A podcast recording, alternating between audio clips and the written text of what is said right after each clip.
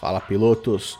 Briefing F1BC Cartódromo de Paladino, um dos mais aclamados aí pelos kartistas do Brasil, também um dos mais técnicos e que promovem grandes corridas. Mas claro, para isso, a sua atenção, a sua concentração para que seja uma ótima experiência aí nesse cartódromo virtual. Começando pela largada, muita atenção na freada da primeira curva, porque é justamente indecida, é um decidão e, claro, vai exigir muito mais atenção e foco na frenagem. Primeiramente, para evitar o toque ao kart da frente, porque primeiro você pode acabar rodando ele, e segundo, você mesmo tocando o kart da frente vai perder velocidade e vai ser acertado por quem está atrás.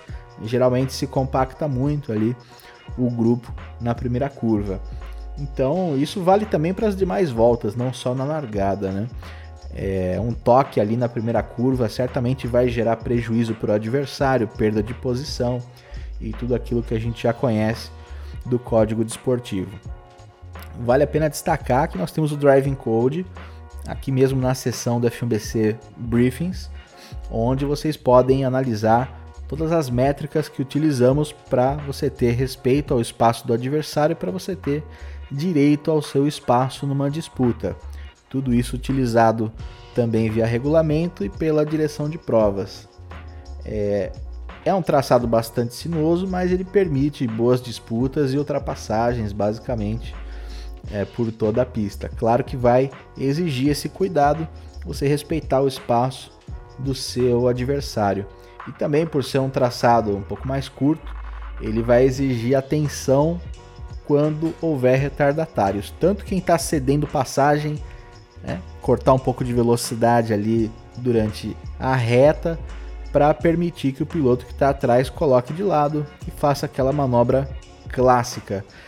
Não precisa fazer um zigue-zague, não precisa frear de repente.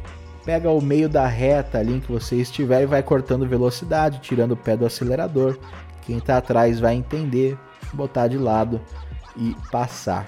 Quem for ultrapassar também vai precisar de atenção, aí os líderes não jogar a corrida fora, fazendo uma ultrapassagem segura, claro, não vai fazer um mergulhão de repente, é, uma manobra esquisita, gerando um toque, gerando um acidente. Afinal de contas, piloto retardatário também tem o seu direito ali na pista. No mais, eu espero que vocês tenham uma excelente experiência. A gente se vê na pista.